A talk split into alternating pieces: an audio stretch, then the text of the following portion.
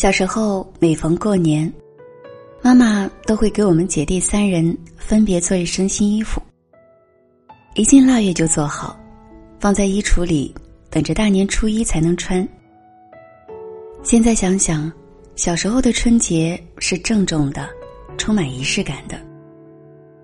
后来长大后读了《红楼梦》，发现贾府的春节也一样是充满了仪式感的。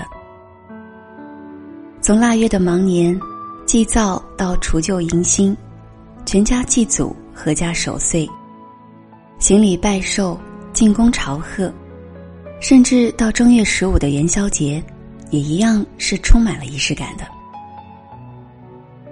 很多人看到黛玉葬花的那一段，觉得很美。现在想想，何尝不是美在了仪式感？黛玉肩上担着花锄。橱上挂着花囊，手里拿着花扫，虔诚的把落花扫起来，装在绢袋里，写了葬花词，然后把花埋起来。而如今，我们缺少的，恰恰是这种仪式感。我们的生活多了凑合、粗糙、将就，少了精致、细密、雅致。有人问：仪式感究竟是什么？怎么才能让生活充满仪式感呢？仪式感其实就是对生活的重视，在餐桌上铺上你最爱的餐垫，精心挑选每一个别致的餐碟，静下心来，优雅的吃个早餐。这使我想到那部由奥黛丽·赫本主演的电影《蒂凡尼的早餐》。清晨时分，纽约第五大道上空无一人。从乡下来的霍利穿着黑色的晚礼服，手中拎着一个牛皮袋，优雅的吃着可颂面包，喝着热咖啡。一顿普通的早餐，被他吃出了仪式感。如今，我们处在一个仪式感缺失和匮乏的年代，很多人的生活不再精致。很多事情流于形式，一点点让生活变得无趣。认真对待当下，对待每一餐，让家里有值得纪念的日子。比如，在固定的时间做固定的事情，那件事情就会变成了仪式，值得期待。就像《小王子》中爱上小王子的那只狐狸一样，他对小王子说。你在同样的时间回来比较好，比方说，你在下午四点回来拜访我，那三点的时候我就开始觉得快乐，然后接下来我就会觉得越来越快乐。可是你如果任何时间都可能回来的话，我就不知道该怎么在心里做好迎接你的准备。一个人必须要有一些仪式感。那么仪式感究竟是什么？狐狸也给出了他的答案。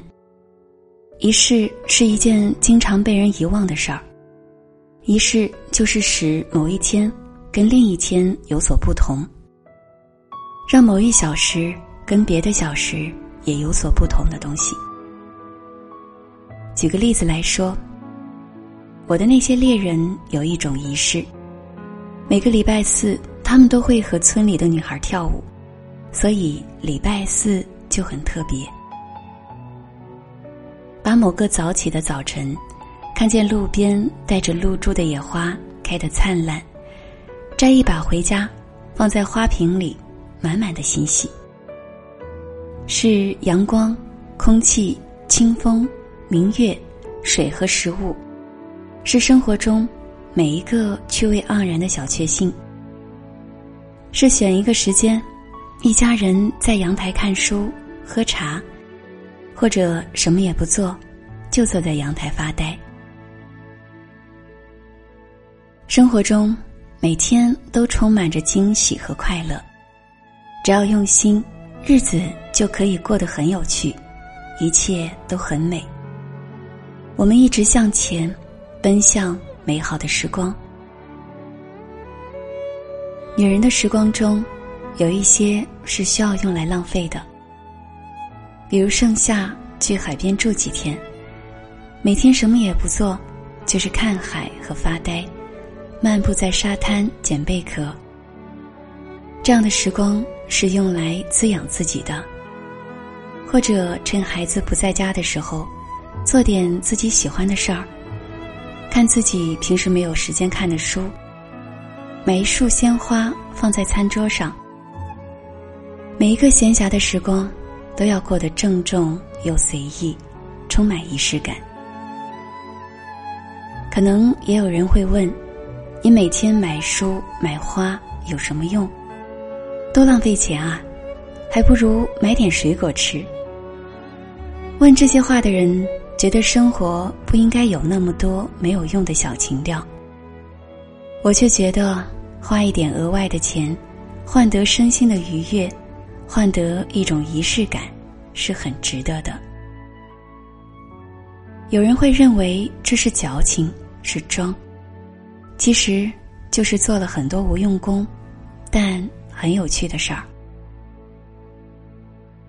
一直喜欢看村上春树的书，喜欢他说过的那句话：“仪式是一件很重要的事儿。”也喜欢他发明的那个词。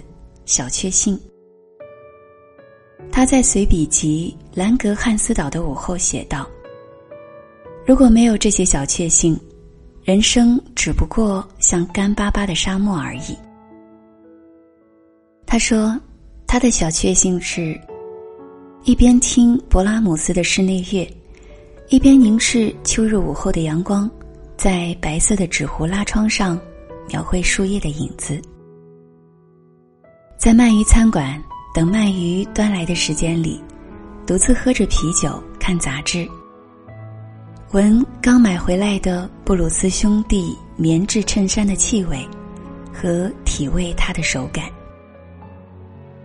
买回刚刚出炉的香喷喷的面包，站在厨房里一边用刀切片，一边抓实面包的一角。而他的御用翻译林少华，也说了在乡下的小确幸：是清晨忽然发现自己栽的牵牛花，举起了第一只紫色的小喇叭；中午钻进黄瓜架，扭下一根黄瓜，没洗就咔嚓一口；静静凝视一片金黄色的银杏叶，看一缕夕阳的余晖从天边缓缓落下。这些小确幸，在我看来，其实都是对待生活的一种仪式感。一些看似无趣的小事儿，却有着不容易被人发现的乐趣。王小波说过：“一个人只拥有此生此世是不够的，他还应该拥有诗意的世界。任何时候，都要尽量把日子过得精致。”尽量让人生的每一天都充满仪式感。